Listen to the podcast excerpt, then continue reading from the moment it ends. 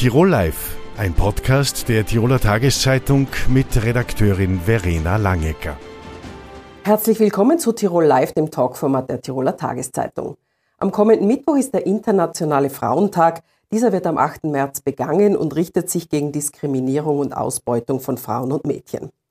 Verkürzt dargestellt gibt es unterschiedliche Frauenbilder, je nach Parteizugehörigkeit. In konservativen Parteien wird es gern gesehen, dass Frauen Mütter sind, in sozialdemokratischen Parteien wird die Frau sehr gerne berufstätig gesehen. Bei mir zu Gast ist Sabine Platzer-Werlberger. Sie ist Landesgeschäftsführerin des AMS Tirol. Herzlich willkommen. Derzeit herrscht Arbeitskräftemangel und die Politik betont wieder die Bedeutung von Frauen am Arbeitsmarkt. Wie viele Frauen sind denn derzeit in Tirol tatsächlich als arbeitslos gemeldet? Aktuell sind es tatsächlich 4.300 arbeitslose Frauen, denen 10.000 arbeitslose Männer gegenüberstehen. Das heißt, im Winter ist traditionell ein umgekehrtes Bild. Also sehr viele Männer sind arbeitslos. Das hat mit der Saison zu tun und über das Jahr, über das ganze Arbeitsjahr äh, verteilt es sich dann so, dass man, wenn man über das ganze Jahr rechnet, gleich viele Frauen wie Männer arbeitslos sind. Also da ist ein, ein Ausgleich zwischen den Geschlechtern und man sieht allerdings, wo arbeiten die Tirolerinnen und Tiroler? Im Bau im Moment, äh, die Männer und die Frauen über ganz, ganz weite und große Strecken in der Dienstleistung und momentan in der Gastronomie. Mhm. Derzeit wird sehr viel über den hohen Wert von Vollzeitarbeit in Österreich diskutiert. Äh, viele Frauen arbeiten aber in Teilzeit, ähm, wollen das aber auch äh, nicht unbedingt, sondern müssen. Was ist denn das größte Hindernis für Frauen, Vollzeit zu arbeiten? Es ist nach wie vor das große Thema mit der Organisation der Familienarbeit. Frauen verrichten größtenteils die Arbeit in den Familien und deshalb ist die Kinderbetreuungssituation nach wie vor das allergrößte Problem und der allergrößte Hemmschuh. Natürlich auch die Pflege von Angehörigen und ein großer Teil, wirklich ein großer Teil der ehrenamtlichen Arbeit in Tirol und auch anderswo in Österreich wird von Frauen unentgeltlich gemacht. Also das Hauptproblem ist einfach, dass neben der Erwerbstätigkeit der allergrößte Teil und das ist sehr äh, äh, ein großer Teil in unserer Organisationsform von Frauen gemacht werden muss. Mhm. Ähm, was würden Sie sich denn wünschen für Frauen und für den Arbeitsmarkt? Ja, ich richte meine drei Wünsche tatsächlich eher schon an die Fee als an die Politik, weil wir kennen ja rund um den 8. März seit Jahrzehnten dieses Thema. Ich habe drei ganz konkrete Wünsche. Der erste Wunsch ist, also momentan geht diese Diskussion um Kinderbetreuung ganz, ganz stark in den Bereich der Elementarpädagogik, der Kindergarten. Man muss unbedingt auch äh, das Schulalter mitdenken und an Ganztagsmodelle, Ganztagsschulen denken, wenn man wirklich einen großen Schritt in Richtung Erwerbstätigkeit von Frauen gehen will. Der zweite Punkt äh, ist auch essentiell. Es, es, geht um die Verteilung. Also wirklich auch Elternteilzeit mit Boni für, für Väter, wenn wirklich diese, von Anfang an diese Familienarbeit gut aufgeteilt wird. Und last but not least, geht es natürlich auch immer um die Bezahlung. Äh, starke, starke Impulse bei den Lohnverhandlungen in den Bereichen, wo Frauen arbeiten, weil die Schere geht nach wie vor, also nur in ganz, ganz, ganz mini-homöopathischen Schritten zusammen beim Gender Pay Gap. Mhm. Also alles altbekannte Forderungen. Sie beraten im AMS ja auch Unternehmen. Äh, empfehlen Sie diesen Unternehmen auch, äh, die ja ihre offenen Stellen bei Ihnen aufschreiben, ausschreiben, bestimmte Dinge, damit sie Frauen äh, in, ihr, in ihr Unternehmen, dass, damit sich Frauen bewerben und damit sie in ihr Unternehmen aufgenommen mhm. werden? Da bleibe ich eh ganz äh, am, am, Anfang gleich beim zentralen Punkt der Entlohnung.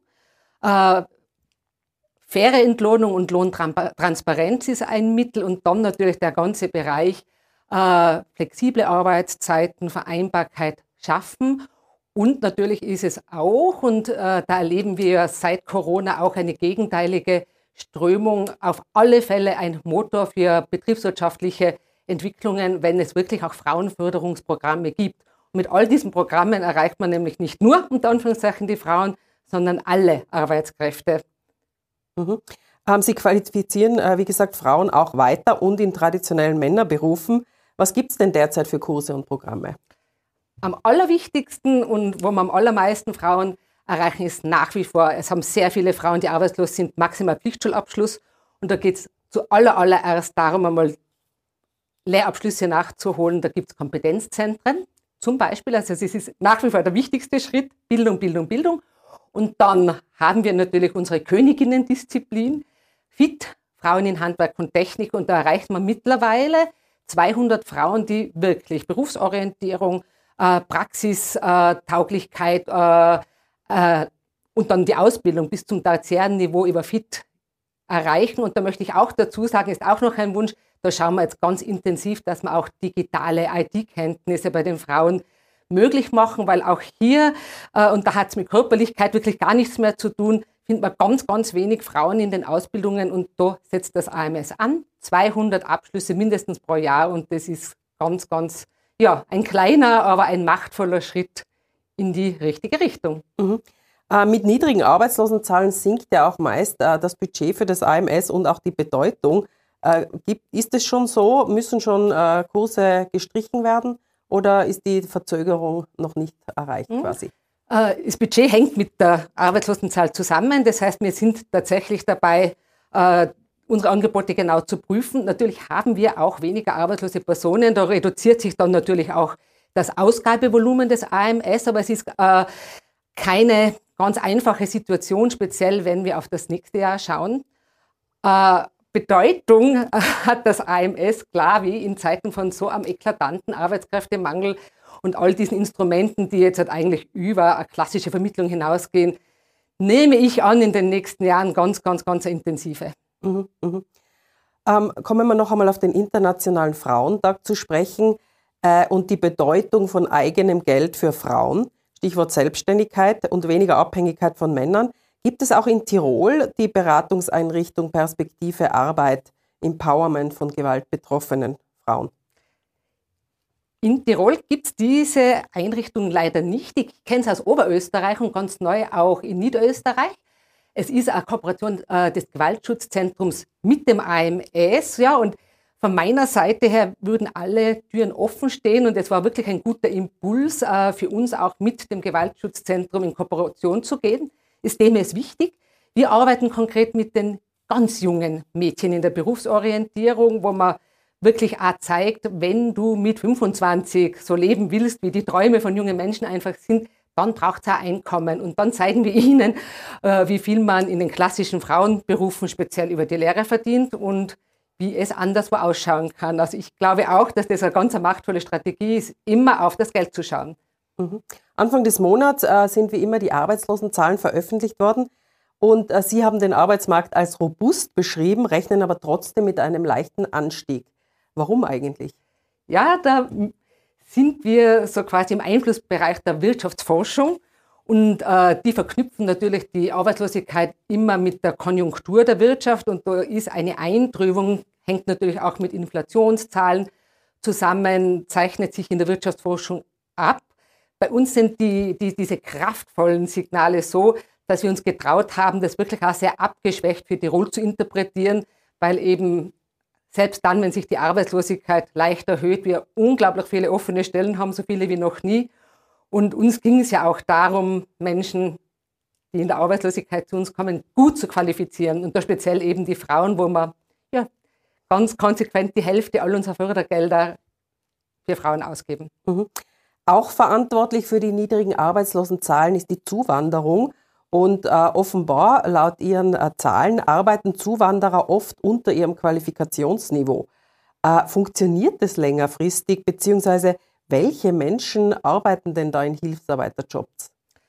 Das aktuellste Beispiel ist natürlich das Thema vertriebene Menschen aus der Ukraine, wo äh, man wirklich schon nachweisen kann, dass da sehr, sehr viele Menschen mit einer guten Ausbildung, speziell Frauen, äh, nach Tirol auch geflüchtet sind. Äh, und ja, das funktioniert für einen bestimmten Zeitraum, glaube ich, ganz gut, weil man ja auch äh, Deutschkenntnisse erwerben muss, eine neue Umgebung kennenlernen muss. Und je länger dann äh, schlussendlich der Aufenthalt ist, umso wichtiger wäre es, speziell für eine Gesellschaft mit Arbeits- und Fachkräftemangel, genau dort anzusetzen, die Menschen mit guten, lebbaren und im Idealfall mit der Praxis verbindbaren Ausbildungskonzepten zu erreichen, wir haben in Österreich schon viel Ausbildungspotenzial über die Flüchtlingswellen der letzten Jahre liegen gelassen. Es gibt diese Dequalifizierung und ich persönlich und auch vom AMS äh, wird immer wieder eingemahnt, speziell dann in der Beschäftigung auf die Qualifizierung nicht zu vergessen.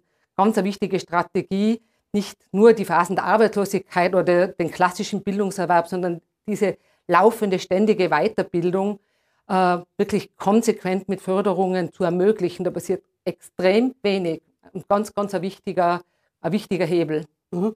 Braucht es vielleicht auch äh, bessere Anerkennungen von diesen Ausbildungen im, im Ausland? Auf alle Fälle schnellere und einfachere Verfahren. Ich bin einfach so in der, in der Bildungsberatung und Bildungspolitik wirklich äh, seit 30 Jahren aktiv und denke mir, es braucht natürlich immer auch dieses qualitätsvolle, diesen qualitätsvollen Abgleich. Aber es muss, müsste schneller gehen und einfacher und auch kostengünstiger. Man darf das nicht unterschätzen, dass für viele Menschen der Weg in die Nostrifizierung äh, wirklich ein langer und sehr, sehr teurer ist. Äh, das sind nicht nur die Gebühren, sondern man muss sich das dann ja auch leisten können, äh, wirklich über Jahre zum Teil, wenn man an Medizin denkt oder in die Pflege, da wirklich dann neben Alltag und ja, neue Umgebung, äh, fremde Umgebung, dann auch noch intensive Uni-Niveau-Prüfungen zu absolvieren. Mhm. Frau Platzer-Wallberger, danke für das Gespräch. Vielen, vielen Dank. In Schwarz gibt es drei Heime. Diese sind unter dem Begriff Silberhormer zusammengefasst. Gemeint sind das Marienheim, der Knappenanger und der Weidachhof. Geleitet werden diese von Andreas Mayer. Herzlich willkommen. Ähm, der Weidachhof ist ja 2018 abgebrannt. Danach ist ein Großteil der Bewohner in Container gezogen. Äh, war das schwierig, dieses Umziehen nach dem Brand und das Einleben in Containern? Ja, es war grundsätzlich für die äh, Bewohnerinnen und Bewohner eine sehr schwierige Zeit. Ähm, es hat ja in der Nacht gebrannt und man hat dann am Next, also in der gleichen Nacht eigentlich ausziehen müssen. Ähm, aber es hat da eigentlich alles gut zusammengespielt. Also das Team hat Unglaubliches geleistet, die Bevölkerung hat mitgeholfen, die Feuerwehrkräfte ähm, haben wirklich alles gegeben und auch von politischer Seite her hat man natürlich rasch geschaut, dass man da ähm, zu einer guten Lösung kommt, weil es war gleich klar, der Weidachhof wird nicht mehr bewohnbar sein. Und von dem her ähm, hat man dann eben eine gute Übergangslösung im Bradl gefunden, bis dann diese Wohncontainer errichtet worden sind. Und die Wohncontainer waren eigentlich eine ganz, äh, wirklich eine gute Übergangslösung. Die Bewohner sind ganz gern drinnen gewesen, weil es einfach klein war, kompakt war.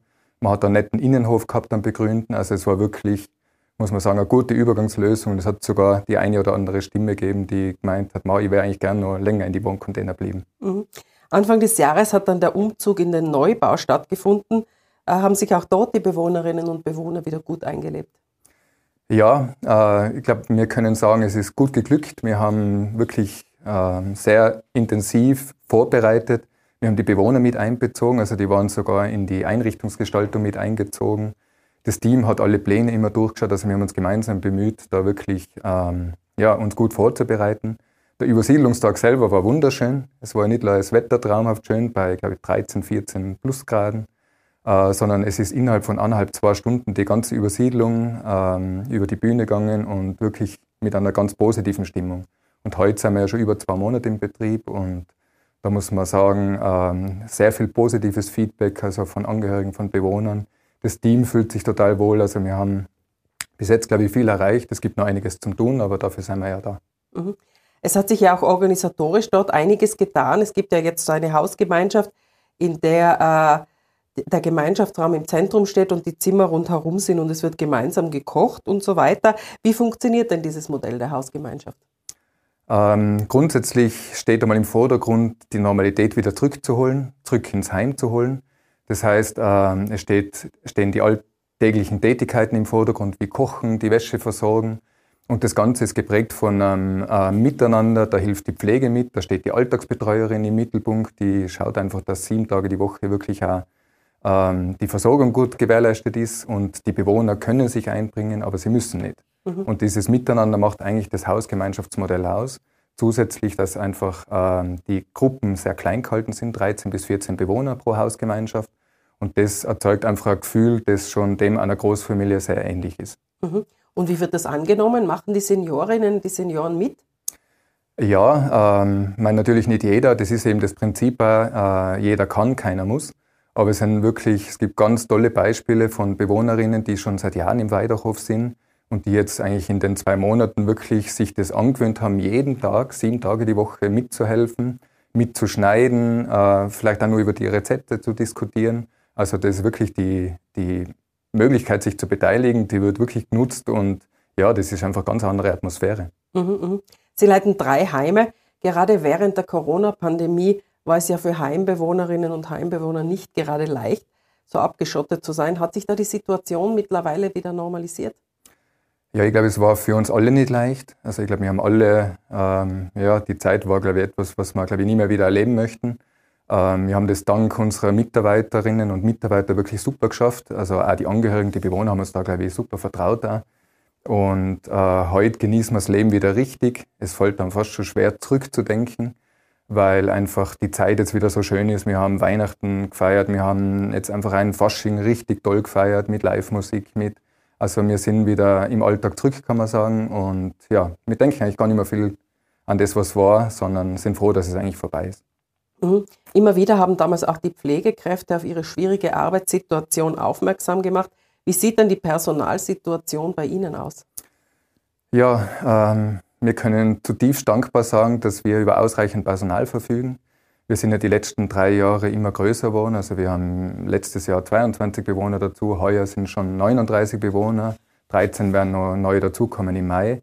Also wir verfügen über ausreichend Personal und ja, äh, im Pflegebereich sowieso, in der Küche haben wir letztes Jahr vier neue Köche gewinnen können, weil wir viele Pensionierungen auch haben. Also es gelingt uns in der Silberhammer einfach, glaube ich, die Leute anzusprechen. Es macht sich bezahlt, dass wir ganz viel mit unserer Unternehmenskultur arbeiten. Aber wir freuen uns natürlich immer über Bewerbungen. Mhm. Was ist Ihre Unternehmenskultur bzw. also Ihr Geheimrezept? Ähm, wir arbeiten nach der Unternehmenskultur der wahrnehmenden Pflege und Betreuung, die einfach den Menschen ganz stark in den Mittelpunkt stellt. Sowohl den Bewohner als auch den Mitarbeiter. Und das macht man seit Anfang 2000. Und ich glaube, dass wir jetzt die Früchte dafür ernten. Mhm, mh. äh, Pflege wird ja in der Überalterung der Gesellschaft immer wichtiger. Ähm, wie sehen Sie denn die Pflege der Zukunft? Ja, ich orientiere mich da ganz stark an unserer Unternehmenskultur. Ich glaube, man muss den Menschen in den Mittelpunkt stellen. Natürlich auf der einen Seite den Bewohner, Klient oder Patient, je nachdem, welche Einrichtung aber auch den Mitarbeiter oder die Mitarbeiterin. Und äh, ich glaube, wenn man das in den Fokus nimmt, egal ob das die Rahmenbedingungen jetzt vom Bund sind, vom Land, also ich glaube, es passiert eh schon vieles. Man bekommt Stipendien, die Ausbildungen werden immer flexibler, auch für Mütter oder für Wiedereinsteigerinnen. Also da passieren jetzt schon ganz tolle, oder gibt es schon tolle Angebote. Äh, ich glaube, das muss der Mensch in den Mittelpunkt äh, gestellt werden. Und äh, ich glaube, man muss das Schöne an dem Pflegeberuf äh, in den Vordergrund stellen, weil die letzten Jahre war eher eigentlich das Negative immer zu hören. Und ich glaube, wir alle sind gefordert, egal ob Politik oder die ganzen Einrichtungen oder die Vertretungen, das positive Bild wieder in den Vordergrund zu rücken, weil die Pflege ist ein wunderschöner Beruf und die Leute, die bei uns arbeiten, da hat man das Gefühl, die tun es gern. Das ist, wie man oft hört, Berufung. Und ich glaube, wer das einfach, äh, wer diesen Weg einschlägt, der wird selten enttäuscht. Gibt es irgendetwas, was Sie sich von der Politik direkt wünschen würden, wenn Sie es jetzt einfach äh, haben könnten? Ähm, es hat jetzt mal einen ersten Kontakt gegeben, wo ich die Landesrätin Hagele kennenlernen habe dürfen und das hat mir total gefallen. Also die hat äh, Sachen angesprochen, wo ich mir gedacht habe, okay, ich glaube, in die Richtung muss es weitergehen. Ich glaube, das ist das Um und Auf, dass man einfach erkennt, welche Schritte zu setzen sind und da habe ich ja ein super Gefühl gehabt. Wenn ich bei uns an die Gemeindepolitik denke, wir haben ja acht Gemeinden, acht Bürgermeister, die unser Träger sind die unterstützen uns unglaublich. Also da haben wir vollen Rückhalt und ähm, ja, kriegen wirklich den Rücken gestärkt, kriegen das, was wir brauchen. Also die machen aus unserem Rahmen nur mal das Bestmögliche. Und manchmal habe ich das Gefühl, der Bund, da hapert es eher noch. Die sollten manchmal schauen, wie unsere Bürgermeister arbeiten für uns im Gemeindeverband. Da glaube ich, würde man viel erreichen, wenn man so arbeitet. Mhm. Herr Mayer, vielen Dank für das Gespräch. Bitte gerne. Das war Tirol Live. Die Gespräche mit unseren Gästen sind wie immer nachzulesen in der Tiroler Tageszeitung, nachzuhören in einem Podcast und nachzusehen auf tt.com. Tirol Live, ein Podcast der Tiroler Tageszeitung. Das Video dazu sehen Sie auf tt.com.